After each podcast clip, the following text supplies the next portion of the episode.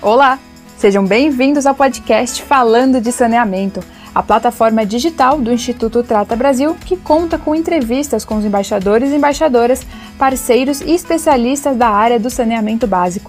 Eu sou Giovana Link, jornalista e analista de comunicação do Instituto Trata Brasil, e hoje eu converso com Aline Matuja, engenheira sanitarista e ambiental pela Universidade Federal de Santa Catarina e mestre em políticas públicas de saúde ambiental. A Aline faz um importante trabalho falando sobre diversos temas relacionados ao saneamento básico em suas redes sociais, engajando um grande público, além de ser conhecida por suas experiências acadêmicas e profissionais. Falando de saneamento com o Trata Brasil.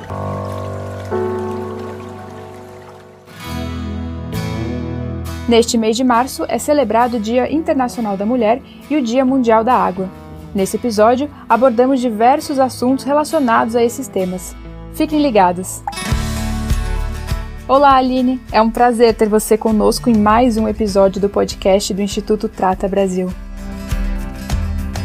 Oi, pessoal, é um prazer estar aqui no Falando de Saneamento, podcast do Instituto Trata Brasil. Eu sou engenheira sanitarista e ambiental e o meu primeiro trabalho como engenheira, depois de formada, foi no Instituto Trata Brasil. Então eu nutro um grande carinho por essa entidade, né, que promove realmente consciência sobre o saneamento, né, para que a gente possa avançar nessa agenda que é uma das mais atrasadas do país. Aline, em sua experiência profissional, você é graduada em Engenharia Sanitária e Ambiental pela Universidade Federal de Santa Catarina e mestre em Políticas Públicas de Saúde Ambiental. Seu engajamento com os temas de meio ambiente e sustentabilidade são muito conhecidos devido suas experiências acadêmicas, profissionais e também devido à internet. Conte um pouco para o nosso ouvinte como você iniciou sua carreira e seu propósito de vida olhando para o meio ambiente. Eu entrei em contato com o choque né, da falta de saneamento do país pela primeira vez numa aula da escola ainda.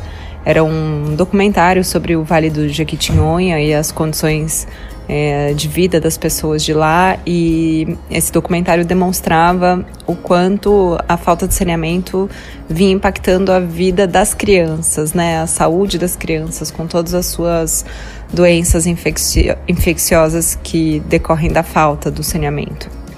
E me tocou demais. Eu lembro de ter me emocionado durante essa aula e aí ficou, né? Eu fiz uma viagem, nessa viagem eu descobri que existia engenharia ambiental e de volta ao Brasil, eu comecei a procurar onde eu poderia fazer esse curso. E aí vi que a maior tradição, né, os, os cursos mais antigos de engenharia ambiental estavam muito relacionados ao saneamento, né? E não era para menos. Depois eu fui entender é, o quanto o saneamento é a primeira escola, né, da gente da, da, humanidade em relação a controle de poluição, né, e manutenção dos ambientes saudáveis. É, é muito contraditório e até irônico ver a, o atraso da agenda do saneamento tendo essa visão do, do saneamento como uma das primeiras causas né, ambientais que, que já moveu a humanidade.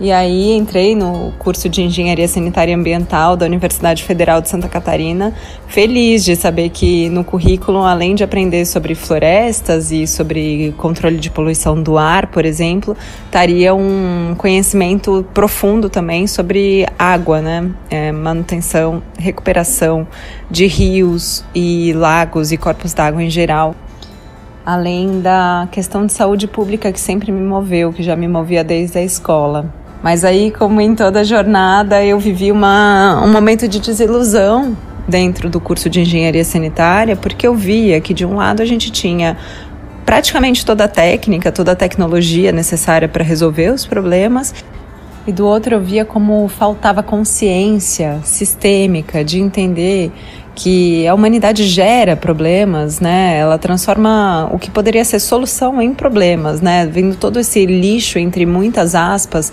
que a gente joga no ambiente, né? Que são, na verdade, nutrientes e são matérias-primas, né? São recursos, são pedacinhos de planeta, como eu gosto de falar para as crianças, que a gente simplesmente não honra, né? E, e sai de, jogando isso tudo por aí, isso vai virando problema ao invés de ser a solução, né? Ao invés da gente aproveitar é, para viver com tudo que a Terra nos dá em termos de condições, né, de oxigênio, de água pura, limpa, de floresta, de materiais mesmo, né, que são necessários para nossa vida, para a vida como a gente criou. Mas aí, como em toda jornada, eu vivi uma, um momento de desilusão dentro do curso de engenharia sanitária, porque eu via que de um lado a gente tinha praticamente toda a técnica, toda a tecnologia necessária para resolver os problemas. E do outro eu via como faltava consciência sistêmica de entender que a humanidade gera problemas, né? Ela transforma o que poderia ser solução em problemas, né? Vendo todo esse lixo entre muitas aspas que a gente joga no ambiente, né? Que são, na verdade, nutrientes e são matérias-primas, né? São recursos, são pedacinhos de planeta, como eu gosto de falar para as crianças, que a gente simplesmente não honra, né? E, e sai de, jogando isso tudo por aí, isso vai virando problema ao invés de ser a solução, né? Ao invés da gente aproveitar é, para viver com tudo que a Terra nos dá em termos de condições, né? De oxigênio, de água pura, limpa, de floresta, de materiais mesmo, né? Que são necessários para nossa vida, para a vida como a gente criou.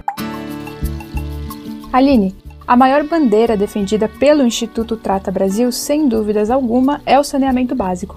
E sabemos que você também defende essa pauta há anos. Um estudo feito pelo Instituto Trata Brasil em parceria com a BRK Ambiental, o saneamento e a vida da mulher brasileira, mostra que o acesso à água e o esgoto tiraria imediatamente 635 mil mulheres da pobreza, sendo maior parte delas negras e jovens. Ainda de acordo com o estudo, no Brasil, 27 milhões de mulheres, uma em cada quatro, não têm acesso adequado ao serviço de saneamento básico o que afeta e muito no dia a dia e na qualidade de vida dessas brasileiras. Quais são as consequências da falta de saneamento na vida das mulheres? A falta de saneamento na vida de uma mulher acarreta, em primeiro lugar, em falta de privacidade. E isso ganha uma urgência ainda maior num país com números de feminicídio, né, de violência, de abuso contra a mulher tão altos quanto o Brasil. Em todo lugar isso vai ser importante, principalmente né, nas culturas é, ocidentalizadas, né, que, que tratam o corpo da mulher dessa forma objetificada como como a gente trata hoje. Então, essa é a nossa realidade cultural e você ter no Brasil mais de um milhão e meio de mulheres que não têm banheiro em casa é assinar que você é, né, tá de acordo, né, enquanto cidadão com a exposição de uma mulher, né, de cada uma dessas mais de um milhão e meio de mulheres, a exposição diária, mais de seis vezes por dia, né, que é o que a gente, em média, vai ao banheiro, principalmente durante o nosso ciclo menstrual ou outras fases da vida ligadas ao, à reprodução, né, é, ao puerpério, gestação e tudo mais. Neste mês de março é celebrado o Dia Internacional da Mulher e o Dia Mundial da Água refletindo a partir da importância dessas datas, de que modo a falta de saneamento na vida da mulher pode impactar a maneira como elas vão se desenvolver, como o futuro dessas mulheres pode ser prejudicado. Apesar de já trabalhar com saneamento há mais de década, quando eu entrei em contato com essa questão da, dos impactos da falta de saneamento na vida das mulheres, eu fiquei muito surpresa porque é diferente você saber, você imaginar ou até ver alguns números na teoria e você adentrar a prática, né, a vida é, acontecendo, a realidade dessas mulheres. Eu, bom, eu sou uma mulher, eu acabei de passar né, por um processo de gestação, parto da minha filha, puerpério, e eu não consigo imaginar é, como é a, lidar com, com essa fase da vida, por exemplo, sem ter um banheiro em casa. Eu não consigo imaginar como é passar pela adolescência, né, quando você começa a ter seus primeiros ciclos menstruais sem ter um banheiro em casa. Então, essa causa da falta de saneamento para mulheres, e aí quem está no extremo desse problema são as mulheres que nem banheiro têm em casa, né? Quem dirá saneamento, né? As mulheres que não têm banheiro em casa também não têm saneamento, ou seja, tem uma exposição direta ali no quintal, né? A doenças infecciosas para ela, para os filhos, né? E no Brasil a gente ainda tem um contexto também que as mulheres são as principais responsáveis pela saúde, pela alimentação, pela educação é, dos filhos em casa. Essa é a causa que mais me move, essa é a causa que me gera indignação, me gera entristecimento, assim, eu fico realmente é, abismada em ver como a nossa sociedade topa conviver com esse número, né? É, sem contar que quando a gente está tratando de faltas tão básicas é, quanto o saneamento e a falta de banheiro em casa para mulheres, a gente está falando também de todas as faltas que, que decorrem disso, né? Então, uma mulher que não tem banheiro em casa, ela também é a mesma mulher que provavelmente não tem acesso aos acessórios, né, aos itens de saúde menstrual, né, acesso a absorventes ou, enfim, coletores ou outras formas de, de cuidar do seu ciclo menstrual. Você faz parte do Projeto Sana, uma iniciativa de impacto social que apoia mulheres por meio da educação, do saneamento básico e do empoderamento feminino, realizando mutirões educativos para construir banheiros, capacitando núcleos de agentes locais e engajando toda a comunidade. Como surgiu a ideia do projeto e quais impactos a iniciativa causou nas comunidades beneficiadas? Nós temos no Brasil um conhecimento científico muito bem desenvolvido acerca dos sistemas descentralizados, uh, tecnologias sociais de saneamento ecológico que tem um alto potencial de solucionar esse problema, onde o saneamento convencional, esse saneamento de grandes estruturas, jamais vai chegar, porque simplesmente ele não se paga, não se viabiliza né, através das, das concessionárias urbanas. É sobre essas bases que a gente fundou a Sana, uma iniciativa sem fins lucrativos que promove a educação para o saneamento e a construção de banheiros para mulheres que não têm banheiro em casa. A gente incentiva a construção por meio de mutirões comunitários, eh, em que, ao mesmo tempo que a comunidade se move junto para fazer a obra acontecer, ela aprende novas técnicas que podem ser úteis para a solução de, de outros problemas da comunidade. A gente acredita que banheiro sem educação não para em pé. A gente já viu muitos projetos darem errado, né? Ou terem uma o banheiro ter uma vida útil muito curta, porque é isso, você tudo que você é, acessa de novidade na sua vida precisa vir junto de um processo educativo, né? Desde um eletrodoméstico que você compre, que vem com manual de instruções, mas no caso do banheiro e do saneamento, a gente vai mais fundo, né? E trabalha a promoção de consciência sobre o saneamento, sobre a saúde, sobre a alimentação, inclusive e sobre o que é possível a gente avançar quando a gente se move de forma coletiva. O próprio banheiro Sana que a gente desenvolveu ao longo de todos esses anos, ele é o resultado de uma ação coletiva, de uma rede de saneamento ecológica que vem testando tecnologias sociais há muito tempo. Quando a gente chega numa comunidade, a gente apresenta quais são as alternativas possíveis. E o nosso maior hit, nosso banheiro-chefe, é o banheiro seco compostável. Porque as comunidades isoladas, onde pessoas não têm banheiro em casa, também são as comunidades que têm vulnerabilidade no acesso à água. Então a comunidade tem uma quantidade limitada de água para os usos diários, né? Para cozinhar, para tomar banho, para beber. Ela naturalmente vai preferir usar para empurrar o cocô outra coisa que não água. No banheiro seco compostável, a gente faz uma descarga seca, composta por uma mistura que pode ser feita de serragem, cinza, terra de floresta, folhas secas. Até os produtos de limpeza que são empregados na manutenção dos banheiros são naturais e são aprendidos pela comunidade nessas oficinas. Eu falo aprendidos, mas a gente sempre volta com uma nova receita, porque na comunidade sempre tem alguém que sabe fazer saboaria natural, produtos de limpeza naturais e as ervas medicinais de cada lugar.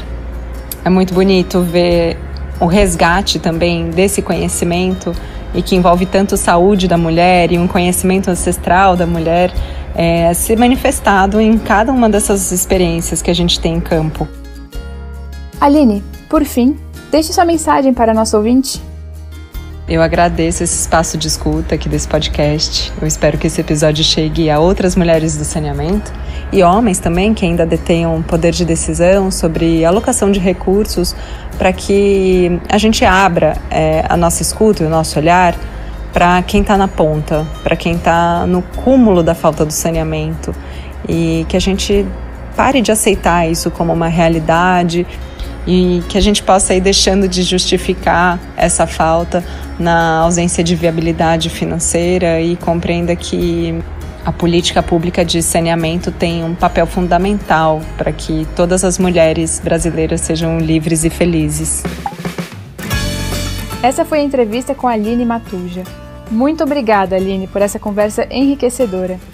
A você que nos acompanha por aqui, não deixe de nos acompanhar também nas mídias sociais. Estamos no Facebook, LinkedIn, Twitter e Instagram. Acesse também o site do Instituto Trata Brasil, www.tratabrasil.org.br. Obrigada e até a próxima!